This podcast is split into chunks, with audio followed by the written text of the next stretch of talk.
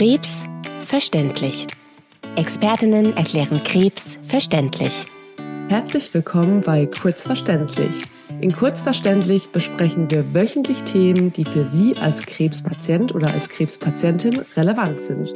Mein Name ist Nele, ich bin Gesundheits- und Krankenpflegerin und ich sitze heute mit der lieben Bettina hier. Bettina ist Hämato-Onkologin und wir haben lange Zeit gemeinsam in der Onkologie gearbeitet. Und heute sprechen wir über ein Thema, was sehr viele PatientInnen betrifft, nämlich die knochenstabilisierende Therapie, Denosumab und Bisphosphonate.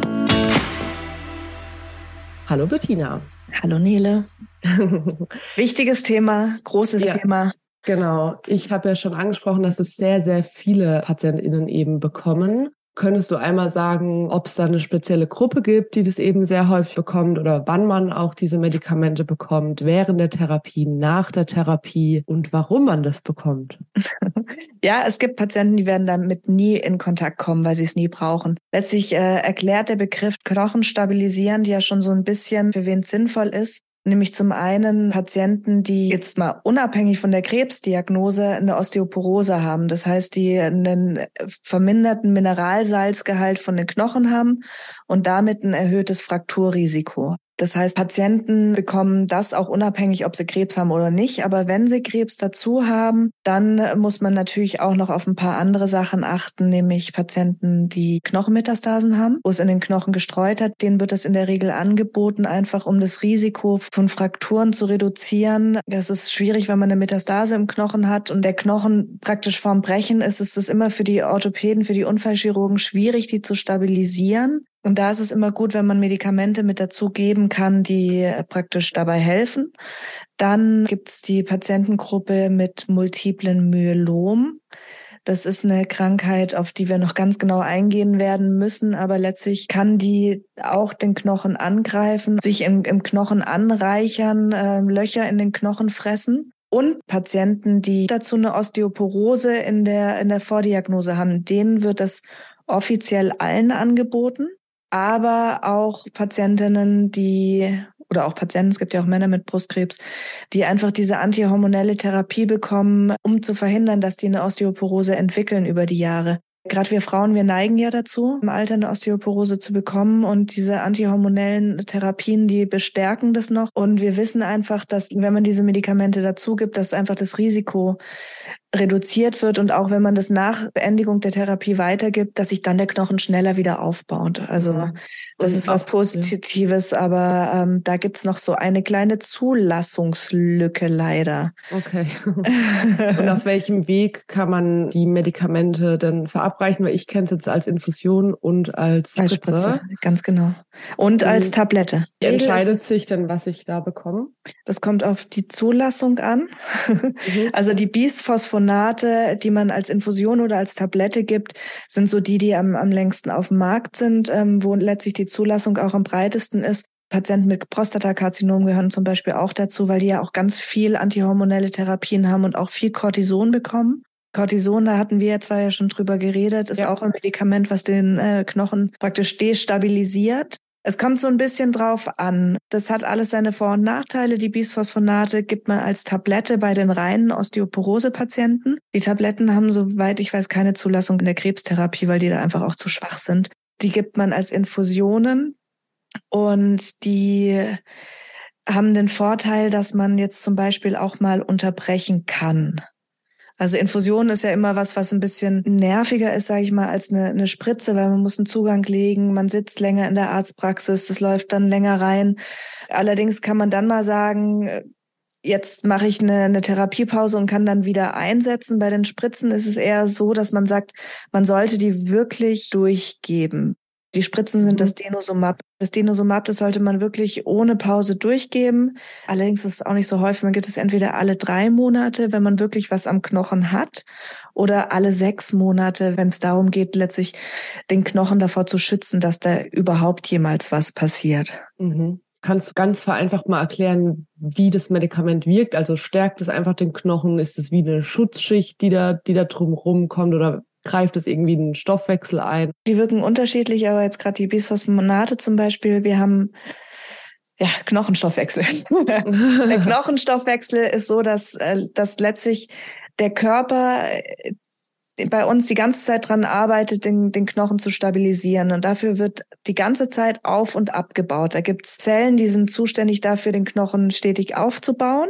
Und damit wir nicht überall Knochen haben irgendwann, äh, dass die immer dicker werden, wird gleichzeitig altes Material auch wieder abgebaut. Und Oft ist es so bei Krebserkrankungen, dass letztlich auch der Abbau des Knochens gefördert wird oder bei der Osteoporose. Das heißt, der Knochen wird schneller abgebaut als wieder aufgebaut. Und da greift das mit ein, dass letztlich der Aufbau vom Knochen beschleunigt wird. Und das ist auch eine gute Wirkung, die man in Notfällen nämlich sich zu, zugute hält. Und zwar ist es so, dass wir eine absolute Notfallsituation in der Onkologie haben, das ist die Hyperkalziämie. Wenn zu viel Kalzium im Blut ist, das ist gefährlich. Das passiert oft bei Knochenmetastasen, weil der Knochen wird abgebaut. Das Kalzium aus dem Knochen, Knochen besteht ja aus Kalzium, geht ins Blut und das kann krank machen. Also da ist man wirklich hingerichtet. Da kann man auch wirklich Denkstörungen, man, man ist nicht mehr gut ansprechbar. Also das ist wirklich eine, eine ganz gefährliche Situation. Und da gibt man dann diese Bisphosphonate zum Beispiel, weil das zieht das Kalzium aus dem Blut und packt es in den Knochen rein, ganz grob erklärt. Mhm. Ist aber auch ein Grund, warum man zu dieser Therapie bitte immer Vitamin D und Kalzium einnehmen soll. Weil auch zu wenig Kalzium im Blut ist ungünstig und kann gefährlich werden. Und wenn man jetzt keine aktiven Knochenmetastasen hat und aber diese Medikamente schon dafür sorgen, dass immer das Kalzium aus dem Blut gefischt wird und in den Knochen eingebaut, dann hat man ja irgendwann zu wenig Kalzium im Blut. Deswegen muss man das von außen mit dazu nehmen. Mhm. Und die Ärzte müssen immer den Kalziumwert auch mit bestimmen. Und das Vitamin D ist, das, das geht dann jetzt physiologisch zu, zu tief, aber das benötigen wir auch für diesen Kalziumstoffwechsel, dass der richtig verstoffwechselt werden kann. Das heißt, wenn jemand diese Therapien bekommt, Bisphosphonate oder Denosumab, das sind Rankel Antikörper, dann bitte immer Kalzium und Vitamin D mit dazu nehmen. Und wenn jetzt Nebenwirkungen auftreten, wie schnell treten die denn auf? Also es gibt ja auch noch andere ähm, Nebenwirkungen, wie zum Beispiel Übelkeit oder Bauchschmerzen, Kopfschmerzen. Ja, zu, zu, zu, Übel, äh, zu Nebenwirkungen haben wir jetzt ja noch gar nichts gesagt, weil jedes Wundermittel hat ja auch sein, sein Aber. Genauso mhm. ist es mhm. bei diesen Medikamentengruppen. Und zwar gibt's ja, so wie du es gerade gesagt hast, es gibt diese Akutnebenwirkungen, die treten relativ zügig nach der Therapie auf, sei es jetzt die Spritze oder sei es die Infusion. Ich persönlich muss gestehen, ich habe dann nur eine Handvoll Patienten, die da wirklich davon berichtet haben, die aber davon berichtet haben, recht eindrücklich. Also die waren wirklich unglücklich mit den Therapien. Die meisten vertragen das so an diesen Übelkeitsdurchfall, Abgeschlagenheit, so fiebrige Symptome, Gliederschmerzen. Das ist, was beschrieben wird. Wenn das so ist, dann ist es auch oft so ein, zwei Tage nur und geht dann weg. Andere Patienten haben das die ganze Zeit. Da muss man dann die Präparate mal wechseln und durchprobieren. Das sind so die Akutnebenwirkungen, aber es gibt äh, natürlich auch da ernstzunehmendere Nebenwirkungen, auf die wir unbedingt eingehen sollten, weil die manchmal ein bisschen in Vergessenheit geraten. Und heutzutage wird da super drüber aufgeklärt äh, und immer mehr, es wird immer ernster genommen. Aber es gibt, glaube ich, trotzdem noch eine Aufklärungslücke. Und zwar können diese, diese Medikamente, und zwar alle beide Medikamentengruppen, können im Kieferbereich und im Ohrbereich zu Knochenentzündungen führen, was dann so richtige fiese Entzündungen gerade meistens im Kieferknochen gibt, äh, sogenannte Nekrosen, die wirklich schwer zu therapieren sind, wo man wirklich operativ dann rangehen muss, was sehr langwierig ist. Und die kann man vermeiden, in Anführungszeichen, dadurch, dass man zum einen, bevor man mit den Therapien beginnt, beim Zahnarzt wirklich den Zahnstatus checken lässt ein Röntgenbild, schauen, ob es irgendeinen Grund gibt, warum man das nicht geben darf. Man sollte es nicht geben, wenn die Zähne irgendwie schlecht sind, wenn, wenn die entzündet sind, wenn da eh schon was drinnen steckt und wir geben das dann oben drauf, dann kann das entstehen. Und wenn der uns das Go gibt, der Zahnarzt, also da sollten die wirklich die Patienten vorher hingehen, außer jetzt in dieser Notfallsituation mit dem zu hohen Kalzium, da ist es egal, das, ist, das zählt dann mehr das Kalzium. Ähm, und dann aber auch wirklich halbjährlich zu Kontrollen gehen. Mhm. Und aber, dann vermeidet ja. man das eigentlich, weil man mhm. rechtzeitig rausfindet, ist da irgendwas, gibt es da ein Problem? Und dann äh, kann man die Therapie auch aufhören rechtzeitig. Also der Besuch beim Zahnarzt gehört quasi zur Vorbereitung. Ist obligat. So Krebsbehandlung ja. und Fakt ist, wer quasi diese Behandlung mit gesunden Zähnen und mit einem gesunden Zahnfleisch startet, der leidet weniger unter solchen Nebenwirkungen wie ganz Entzündungen, richtig selten, Zahnprobleme. Richtig. Ähm, was auch wichtig ist, dass ähm, gerade wenn jemand vielleicht eine Prothese trägt, mhm. dass die keine Druckstellen macht, dass man die Prothese vorher nochmal korrigieren lässt, weil das trägt eben auch dazu bei, dass diese Nekrosen entstehen können. Und auch wichtig ist eben nochmal zum Thema Mundpflege zurück, dass eben die Mundhygiene und die Zahnpflege ordentlich durchgeführt wird und dass man auch eben auf Rauchen und Alkohol verzichtet, weil auch das kann eben solche Entzündungen fördern und auch nach dem Ende von der Behandlung weiterhin zum Zahnarzt gehen und der soll eben prüfen, ob die Zähne und das Zahnfleisch weiterhin in Ordnung sind. Ja, wobei man äh, auch sagen muss, das sind so so Punkte, die letztlich unabhängig von, also ob man jetzt die, diese zwei Medikamentengruppen bekommt, eins davon, eh während der gesamten Krebstherapie zählen. Also Mundhygiene, ähm, wir haben ja schon ein paar Mal drüber geredet, dass unsere Medikamente auf die Mundschleimhaut angreifen, Rauchen aufhören. Ja,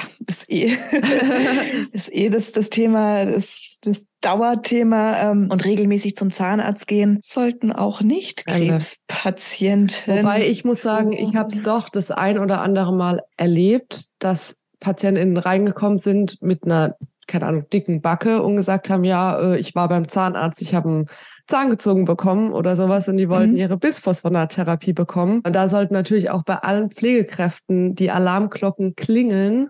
Das müssen wir wissen. Und wir haben es noch gar nicht gesagt, Nele. Man muss vor Zahneingriffen die Therapien pausieren. Und zwar drei Monate oft. Also wirklich die, die ganze vorher und nachher, je nachdem wie groß das ist. Deswegen ist es auch ganz wichtig, dass die Zahnärzte selber auch darüber informiert sind.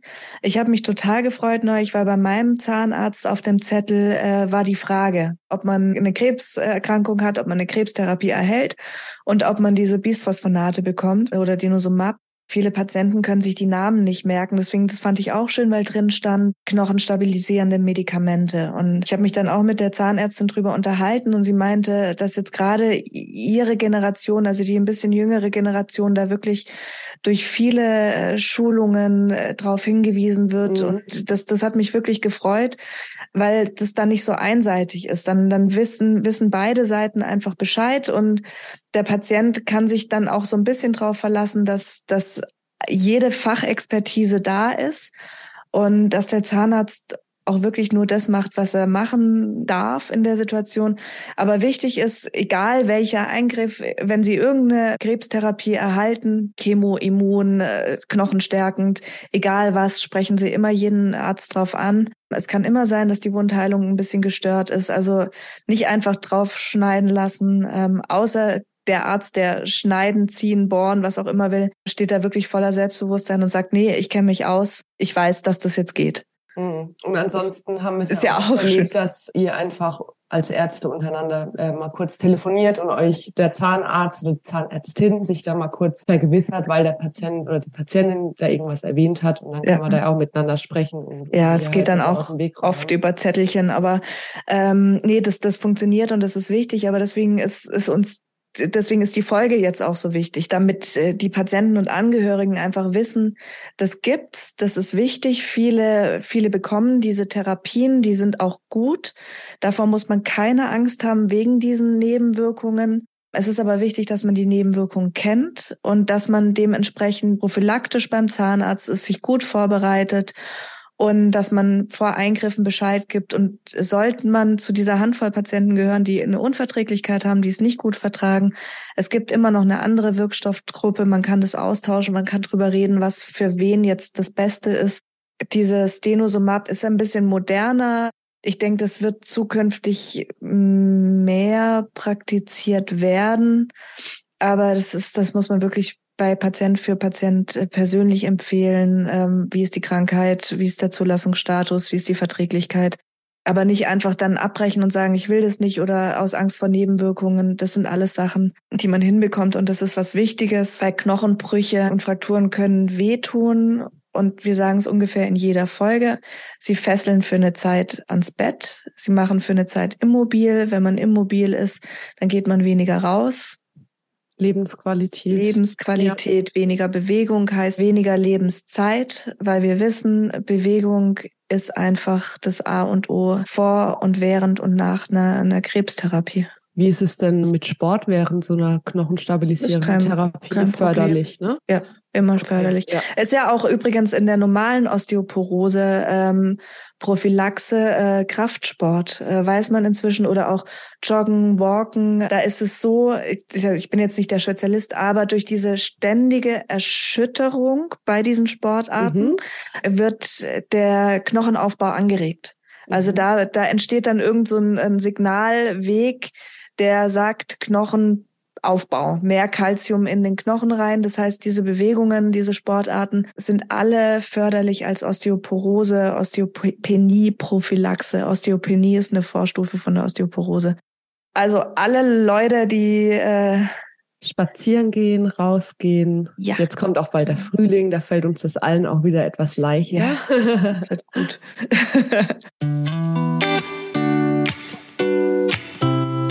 Dann ja. waren es dann jetzt wieder relativ viele Infos in mhm. relativ kurzer Zeit. Dann würde ich sagen, war es das wieder für heute bei Kurzverständlich. Mhm. Wer ähm, die Infos auch immer mal zusammengefasst äh, nachlesen möchte, der kann auch gerne bei unserem Instagram-Profil vorbeischauen, krebsverständlich. Und ansonsten vielen Dank, Bettina. Vielen Dank, Nele. Ich wünsche dir einen schönen Tag. Dir auch. Und euch wünschen wir auch einen schönen Tag. Tschüss. Tschüss.